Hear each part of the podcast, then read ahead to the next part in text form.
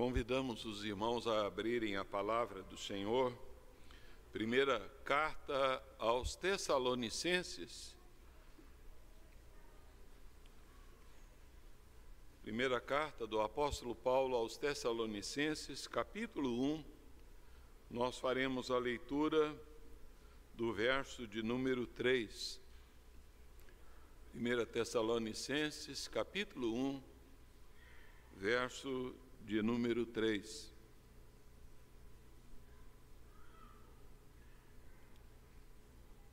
Você também que nos acompanha aí é, em sua casa, nós o convidamos a abrir a palavra de Deus e acompanhar-nos para esse momento de meditação. Nos diz assim as Escrituras recordando-nos diante de nosso Deus e Pai da operosidade da vossa fé, da abnegação do vosso amor e da firmeza da vossa esperança em nosso Senhor Jesus Cristo. Oremos. Bondoso Deus, é muito agradável podermos nos apresentarmos diante da tua presença, Senhor.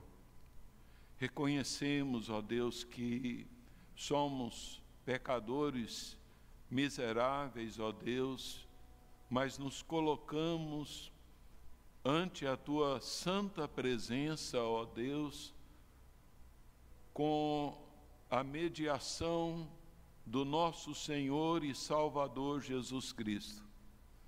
Por isso, ó Pai, nesse momento nós aqui desejamos, Senhor, muito que tu abras o nosso coração, tu nos ajudes, ó Deus, a entendermos e a desfrutarmos das verdades que estão presentes nesse verso tão pequeno, mas tão precioso para a vida de cada um de nós. Ó oh, Senhor, clamamos que o Espírito Santo, que inspirou essa palavra, nos abençoe, ó Deus, abrindo os nossos olhos, o nosso coração e o nosso entendimento. Assim lhe pedimos, no nome do Senhor Jesus de Nazaré. Amém.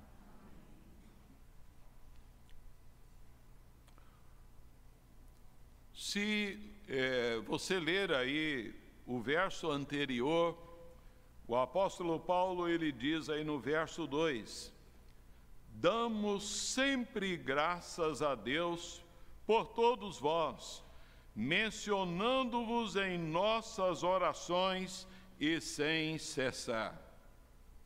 Nós temos aqui, então, da parte do apóstolo Paulo, uma comunicação oficial aos irmãos eh, da igreja de Tessalônica do transbordamento do seu coração ali e também eh, dos seus companheiros quanto à vida da igreja lá em Tessalônica.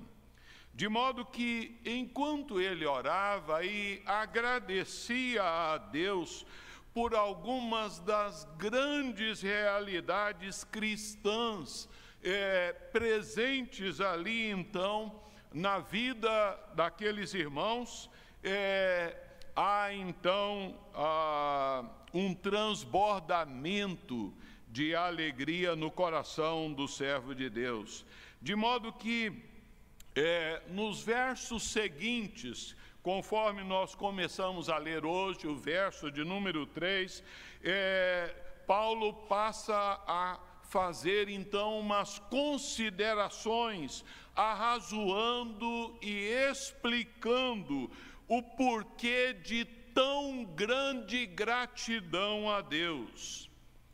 Paulo dá graças a Deus ali e ele revela os motivos da sua jubilosa lembrança é que os tessalonicenses, eles estão mostrando os sinais da fé, da esperança e do amor. Essas são três supremas virtudes como frutos do novo nascimento pelo Espírito Santo, presentes na vida de todo cristão verdadeiro e de todo cristão que está em crescimento na sua vida cristã. De modo que, é, ao lermos aqui nesta carta aos Tessalonicenses, esta, por certo, foi a primeira carta escrita pelo apóstolo Paulo. Das treze que ele escreveu, esta é então a primeira carta, ou talvez a, a segunda, aí Gálatas seria a primeira, mas aí, é, de modo que é a primeira vez que surgem essas três palavras juntas, que elas são mencionadas: a fé, o amor e a esperança. Mas o apóstolo Paulo, ele não estava apenas agradecendo ao Senhor, simplesmente porque havia na vida dos tessalonicenses fé, amor e esperança. O que é, na verdade, deve caracterizar todo cristão, todo aquele que teve um encontro com o Senhor Jesus, mas o apóstolo Paulo agradece porque estas três coisas é, tinham o que elas tinham produzido na vida de cada um deles. É interessante ver que em cada caso, um par de substantivos é acoplado aqui e o último expressa a fonte do primeiro.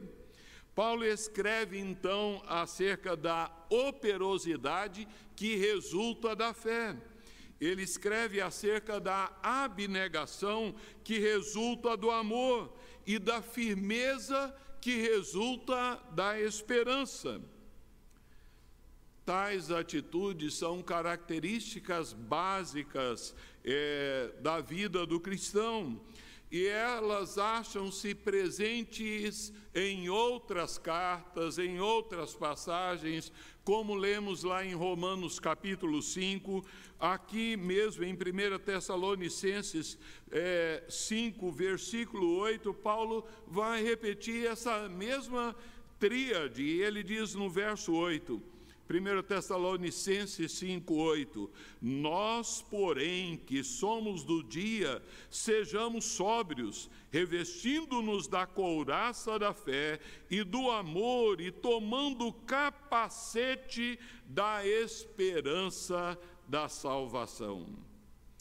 Assim, Paulo principia esse verso dizendo o seguinte: recordando-nos por certo, há então um momento festivo, de celebração, ali então de uma descontração espiritual ali entre Paulo, Silas e Timóteo em oração diante de Deus, rendendo graças a Deus ao recordarem, ao relembrarem então é, do cristianismo vivido ali é, pela igreja de Tessalônica.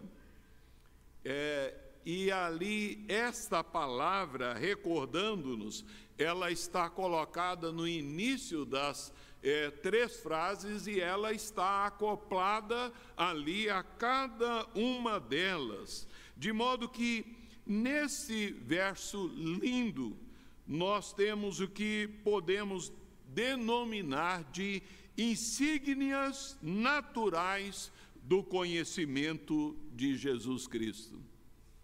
E a primeira delas é a operosidade da fé. A fé aqui, é, ela é então uma referência à mensagem do Evangelho a confiança plena em Jesus Cristo, no Senhor Jesus e uma dedicação obediente à Sua palavra. Paulo dá graças a Deus pela obra resultante da fé na vida daqueles irmãos. Eles colocaram a sua confiança em Jesus. E ao entregarem a vida deles ao Senhor Jesus, eles passaram a serem transformados pelo poder do Evangelho. A operosidade da fé, é, William Hendrickson, servo de Deus, ele comentando diz o seguinte: a ideia aqui é que a obra ela é decididamente uma obra de fé. Diz ele ainda, isto é uma obra que surge da fé, realizada pela fé e revela a fé. Não fosse a presença da fé viva no Senhor Jesus e na Sua palavra, é, essa obra não evidenciaria na vida deles. Era porque eles haviam crido no Senhor Jesus verdadeiramente. O que os tessalonicenses tinham não era um árido assentimento mental a um dogma, a uma doutrina, mas eles tinham um relacionamento é, muito pessoal com a pessoa, com a pessoa do Senhor Jesus Cristo, o Senhor ah, Jesus de Nazaré.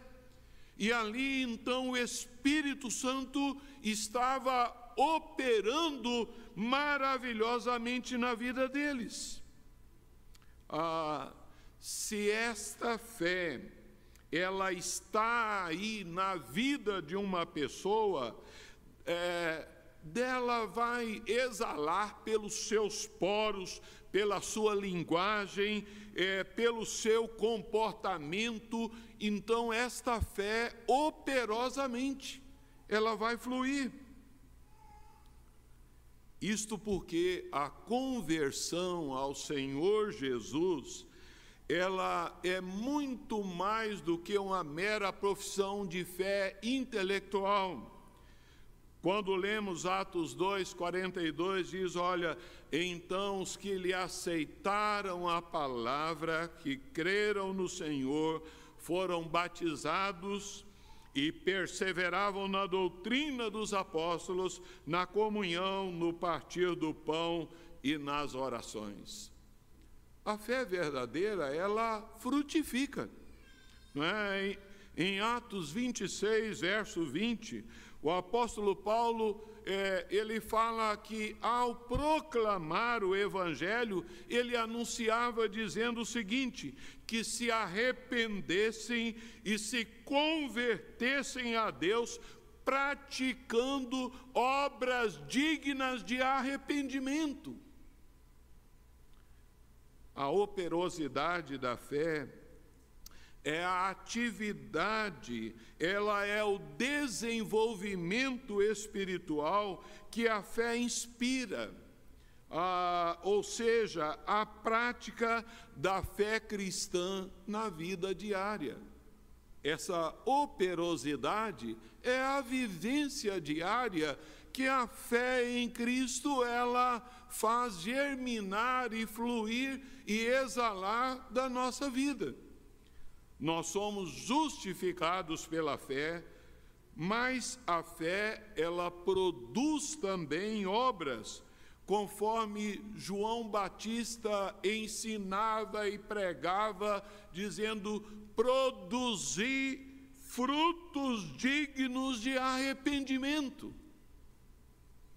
Tiago também fala em sua carta que uma fé genuína, ela é manifesta naquilo que nós fazemos, no nosso comportamento.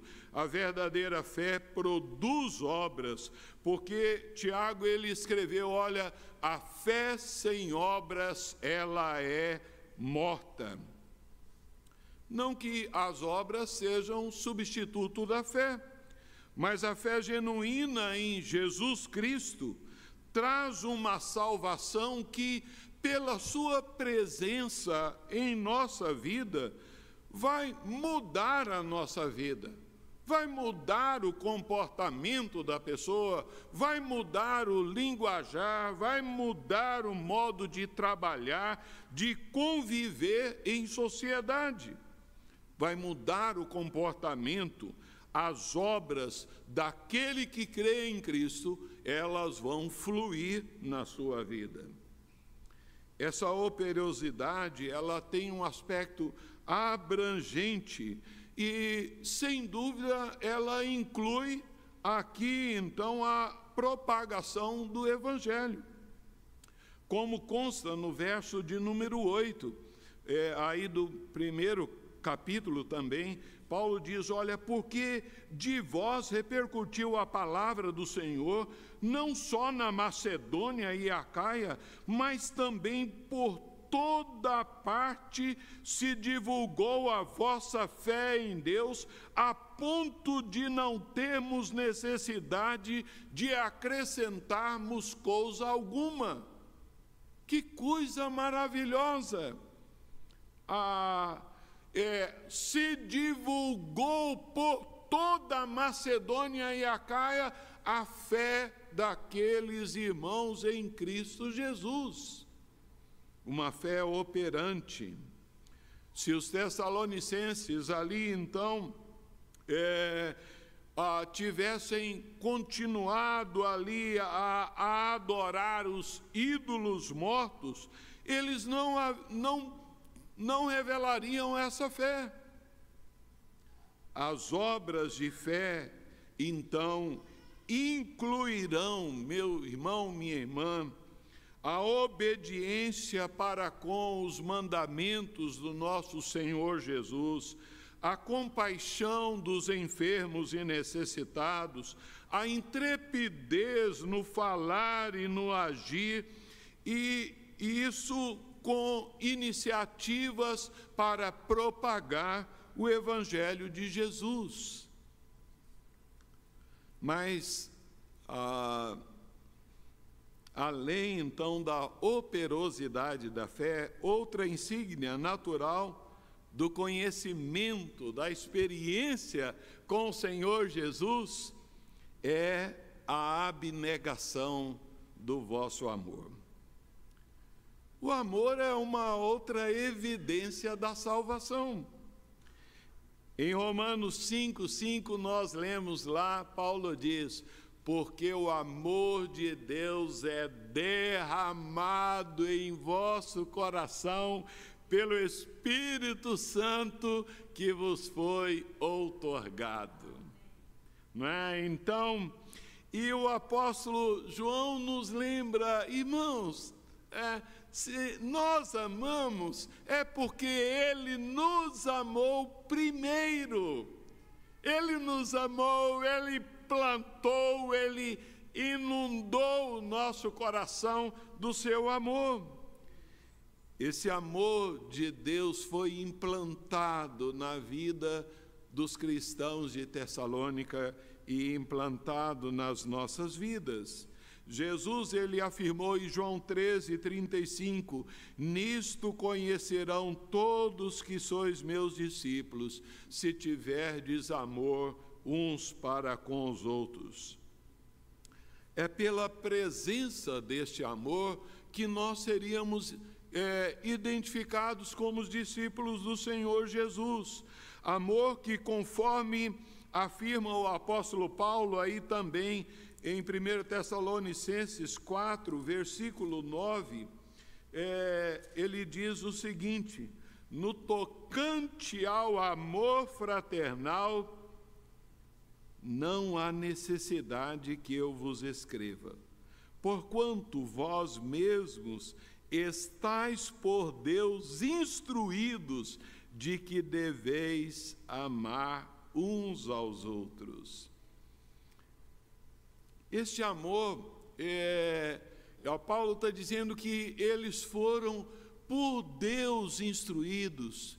Como aconteceu isso? É a presença do Espírito Santo, a ministração, os ensinos através ali de Paulo, Timóteo e Silas ali, é, proclamando a palavra do Senhor. Mas esse amor abnegado, ele é elogiado pelo apóstolo Paulo é, no capítulo 4, verso 10. Vejam aí que colocação maravilhosa! Diz assim: e na verdade estáis praticando isso, mesmo para com todos os irmãos em toda a Macedônia. Contudo, vos exortamos, irmãos, a progredirdes cada vez mais. Como é bonito isso, né? Falar que eles estavam é, demonstrando este amor com todos os irmãos. Mas é, Paulo diz, mas lembrem, não há limite, o, o teto é o amor de Deus. Continueis progredindo, vai fazer bem para a vida de vocês porque João escreveu, o apóstolo João, to, é, 1 João 4, 7, todo aquele que ama é nascido de Deus e conhece a Deus. O amor deles era demonstrado na aceitação mútua das outras pessoas, na cordialidade, especialmente também pelo trabalho laborioso de pregar o Evangelho. Ao lermos aí, então, capítulo 1, verso 9, é, nós vemos, pois eles mesmos, no tocante a nós, proclamam que repercussão teve no nosso ingresso o vosso meio, como deixando os ídolos vos convertestes a Deus, para servirdes o Deus vivo e verdadeiro. Né? Então, o seu amor era demonstrado no serviço, no testemunho. Ah, o amor ele é expressado ali, então, no cuidado altruísta. É, é o tipo de amor que foi demonstrado por Deus a nós. Romanos 5, 8 nos diz: mas Deus prova o seu próprio amor para conosco pelo fato de ter Cristo morrido por nós, sendo nós ainda pecadores. E nós devemos demonstrar este amor, então, é, aos outros. Ah, assim, é, o Senhor Jesus disse: Se me amais, guardareis os meus mandamentos. E ele diz: aquele que tem os meus mandamentos e os guarda, esse é o que me ama. Esse tipo de amor, ele é visto aqui. É, Paulo emprega a palavra abnegação. Ela significa trabalho exaustivo, labor cansativo é, enfativa, enfatiza o esforço que decorre da utilização das energias de uma pessoa. A abnegação é o esforço motivado pelo amor. Amor e abnegação estão sempre de mãos dadas. Um comunica o outro, um explica o outro, um completa o outro. Amor tem que ter abnegação. A abnegação é então é, resultante da presença do amor.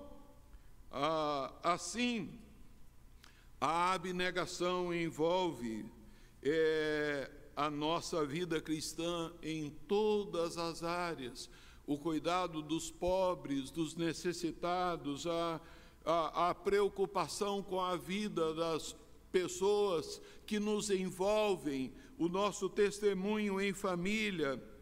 Ah, e com a abnegação, Paulo menciona o trabalho que é incentivado pelo amor, né? Ah, é, de modo que é, este amor ele é uma disposição que se preocupa com as coisas de Deus, que se preocupa em honrar a Deus e se preocupa com o bem-estar das outras pessoas, independente de que haja algum sentimento emocional dentro de nós.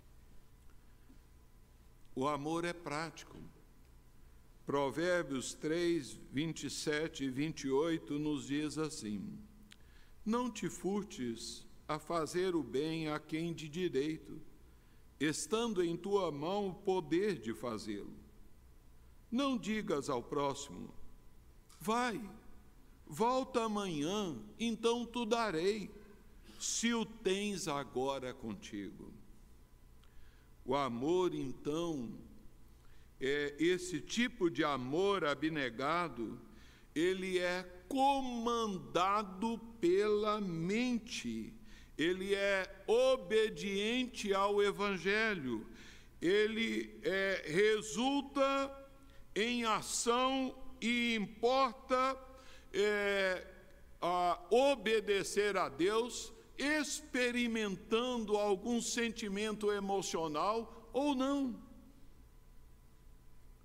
Mas nós encontramos aqui uma terceira insígnia natural do conhecimento de Cristo é a firmeza da vossa esperança. Seguindo-se ao esforço do amor, nós temos a firmeza perseverante. E nós precisamos compreender primeiro o que, que é, então, o significado de esperança aqui, então, na palavra de Deus. Ao contrário de algum uso assim mais popular, a esperança na palavra de Deus, nas Escrituras, ah, não é o mesmo que um desejo. Não se trata de algo que nós desejamos possuir, mas poderemos possuir ou não. É, não é algo que desejamos que aconteça, mas que pode ou não acontecer. Não é algo também que nós vamos produzir, que nós vamos alcançar pelo nosso esforço, pelo nosso empenho, pela nossa habilidade. Antes, a esperança cristã, ela se refere a algo que Deus já realizou e que Ele nos concedeu em Seu Filho amado. Para o cristão ter esperança é aguardar com ânsia, mas na paz do Senhor, algo que Deus prometeu e que Ele é, há de cumprir né, a, para é, a, abençoar então as nossas vidas. Nota-se que, pelas palavras de Paulo, a igreja em Tessalônica, na verdade, ela vivia o seu dia a dia com os pés na terra, mas os seus olhos estavam lá no céu. A esperança quanto ao retorno do Senhor Jesus, né? A, a, é, que com a volta maravilhosa do Senhor Jesus, eles ficariam livres de suas aflições, de suas perseguições, e então era aquilo que eles aguardavam do céu. A esperança é a segurança confiante de que Deus continuará a cuidar do seu povo e ele o fará então vencer as provações, os sofrimentos, os embates da vida, até chegar a hora da bem-aventurança futura da vida eterna com Ele.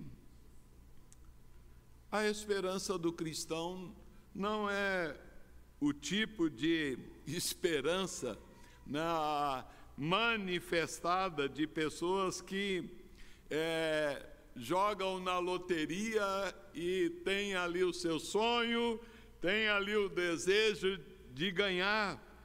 A, es, a esperança cristã, ela não possui o, a mínima, o mínimo resíduo ali de dúvida, de insegurança, de possibilidade de incerteza.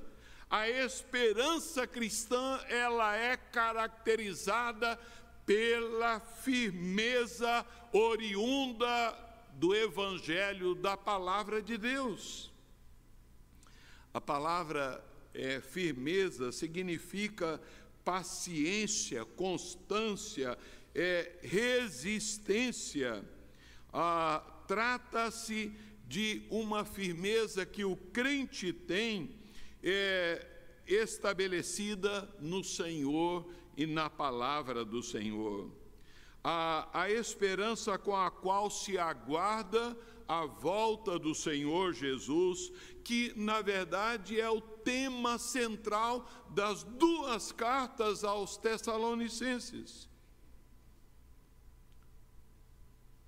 Paulo está então lembrando que a esperança desses irmãos está em Jesus Cristo ressurreto e na vida eterna com Deus. É muito triste ver como é, alguns que se dizem cristãos ah, focam a sua esperança em riquezas, né, em luxo, focam a sua riqueza em conforto, em bem-estar, em posição social. Não é esta a esperança do Evangelho. A esperança verdadeira está em Jesus Cristo, vindo dos céus ali para nos livrar da ira vindoura.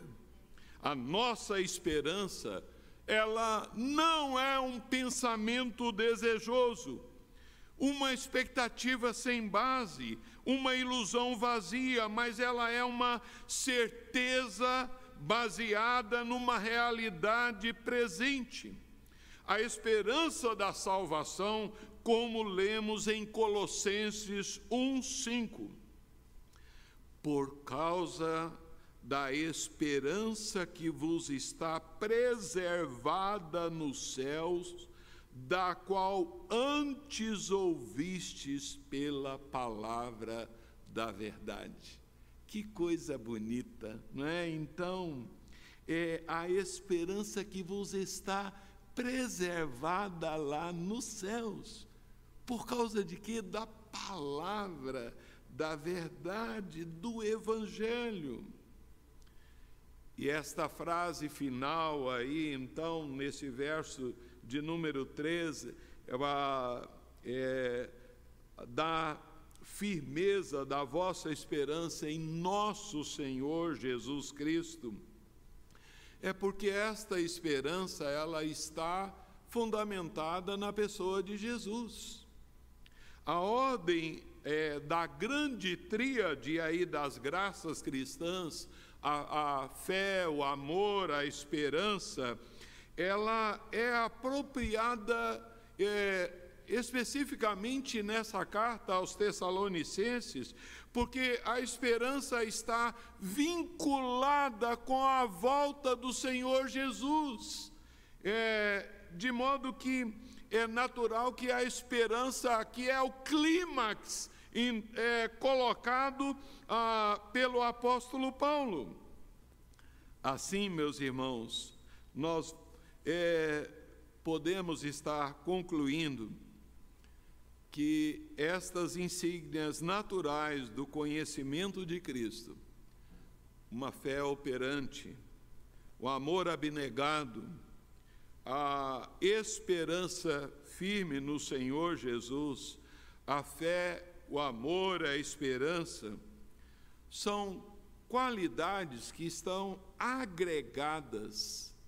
E se você examinar, você vai ver há inúmeros textos. Primeiro aos Coríntios 13 e 12, Paulo inverte lá, então, agora, pois, permanecem a fé, a esperança e o amor, destes três, porém, o maior destes é o amor. Mas eles estão sempre juntos, porque são virtudes que têm que estar presentes na vida cristã. O amor, ele expressa a natureza de Deus. Deus é eterno, ele é amor. a fé e esperança são elementos fundamentais da experiência cristã. Paulo enxergou essas evidências presentes na vida dos cristãos de Tessalônica e ali então é, ele expõe aqui como um buquê ali de encorajamento colhido através do depoimento de Timóteo. Timóteo que havia voltado e trouxe notícias de como esses irmãos estavam firmes no Evangelho do Senhor Jesus. Um servo de Deus resume o fruto visível produzido na vida dos Tessalonicenses com estes dizeres: as atitudes invisíveis de fé, esperança e amor dos Tessalonicenses eram como que raízes escondidas que produzem o fruto viçoso e aromático das boas obras, do esforço amoroso, da, faci, da paciência perseverante. Assim, queridos, nós vemos que essa tríade, a fé, amor e esperança, é uma forma resumida de falar da plenitude da vida cristã. Estas graças jamais são inativas na vida do genuíno crente, do genuíno cristão, mas elas são próprias do cristão e que, adubadas pela palavra do Senhor, vai produzir muito fruto. Essas virtudes, a fé, esperança e, o amor, são sinais de um cristianismo verdadeiro, são sinais de uma é, vida piedosa que acompanham a vida de todos aqueles que experimentam a salvação em Jesus Cristo, o seu Senhor e Salvador. Entretanto, é muito triste é, lembrarmos que os que não creem em Jesus Cristo, aqueles que não creem em Jesus como seu único Salvador, que não creem na obra de Jesus Cristo, realizada lá na cruz do Calvário para pagar os nossos pecados, eles não possuem nenhuma esperança. Não sabem o que lhes aguarda ao fecharem os seus olhos, ao é, partirem dessa vida. Não tem segurança, não há esperança. Quantos buscam adquirir méritos ah, para que no além, na vida, de repente, de alguma forma, possam é, desfrutar de alguma coisa que para eles não sabem o que é. Mas para o discípulo de Jesus Cristo, aquele que confia na obra realizada por Jesus na cruz do Calvário, há uma esperança segura, gloriosa, que nós cantamos a porque Ele vive, eu posso crer no amanhã. Porque Ele vive, temor não há. Porque eu sei, como diz o apóstolo Paulo, eu sei em quem eu tenho crido. Esta é então a mensagem do Evangelho, a mensagem da palavra de Deus é, e que nós estejamos dizendo, Senhor, eu quero que flua na minha vida pelos meus poros, pelo meu hálito, pela minha meu comportamento, pelo meu trabalho. Essa é, é, é, essa tríade maravilhosa, a verdadeira fé, verdadeiro amor e a verdadeira esperança. Que Deus assim nos abençoe. Vamos orar? Pai querido, muito obrigado ao Senhor, porque foi do teu agrado que o apóstolo Paulo registrasse esse testemunho tão maravilhoso da igreja de Tessalônica para nos incentivar, ó Deus, a, a, a que estejamos também buscando isso para as nossas vidas. Seja conosco, Pai. Ajuda-nos e que é, o Espírito Santo prevaleça dominando, governando o nosso coração e que todo fruto dele flua na nossa vida. É o que lhe pedimos, em nome do teu Filho amado, Senhor Jesus. Amém. Vamos